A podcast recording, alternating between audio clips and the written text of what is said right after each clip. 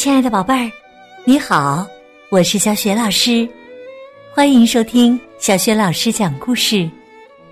也感谢你关注小雪老师讲故事的微信公众账号。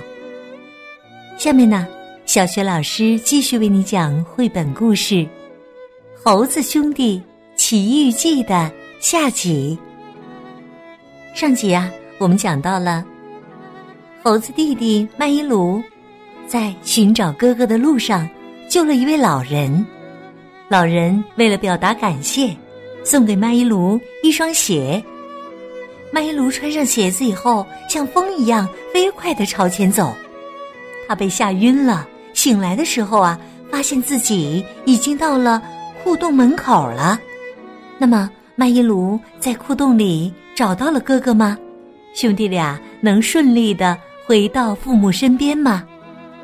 一起来听故事吧，《猴子兄弟奇遇记》下集。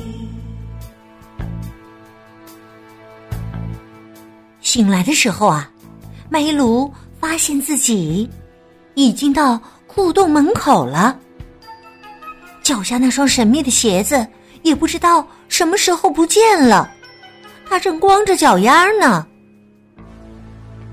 麦伊鲁小心的走进了库洞。库洞里黑漆漆的，什么也看不见。麦伊鲁小声的叫：“哥哥，克米鲁，哥哥，克米鲁。”突然呢，一个声音说：“这洞里只有我七克，没有其他人。”别打扰我，请你马上离开吧。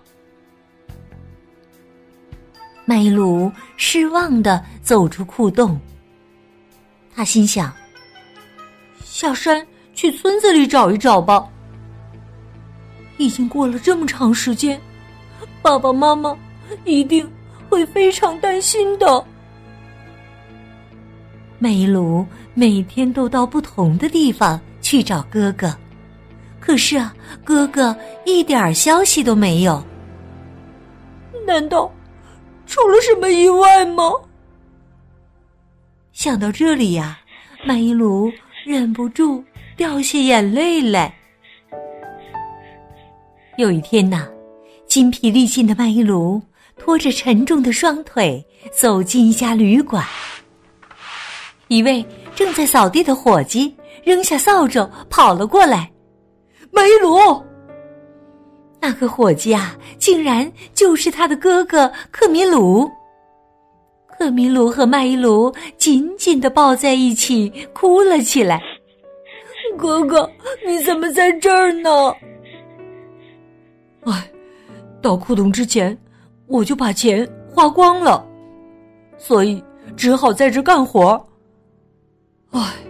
都怪我，没计划的花钱。为了找我，你吃了很多苦吧？对不起。兄弟俩的谈话被旅馆老板偷听了，他担心克米卢会离开，这样就没人给他干活了。于是他想：有没有办法让他们两个都留下来呢？这天早晨起来，麦伊鲁去拿挎包，他大吃了一惊。哎呀，钱带到哪儿去了呢？麦伊鲁着急的翻了翻挎包，哥哥，钱袋不见了。兄弟俩找遍了屋子里的每一个角落，始终没有看见钱袋。克明卢说：“麦伊鲁，我们去报案吧。”麦伊鲁连忙跑去关衙。我的钱袋不见了，没有那些钱，我们兄弟俩就回不了家了。官兵们来到旅馆，把旅馆里里外外彻底检查了一遍，终于在厨房的灶堂里找到了一个钱袋。麦伊鲁站出来说：“这就是我的钱袋，钱袋里面有一张纸，上面记着我每天的开销。官兵们果然在钱袋里翻出了一张记了账的纸。旅馆老板和他的妻子吓得脸都变白了，他们被带回官衙，受到了应有的惩罚。麦伊卢和克米卢打算回家。哥哥克米卢说：“可是我一分钱都没有。”麦伊卢笑眯眯地说：“哥哥，别担心，把我的钱省着点花，我们是可以顺利回到家的。”过了些日子啊，兄弟俩终于平安的回到了家。爸爸妈妈高兴的掉下了眼泪。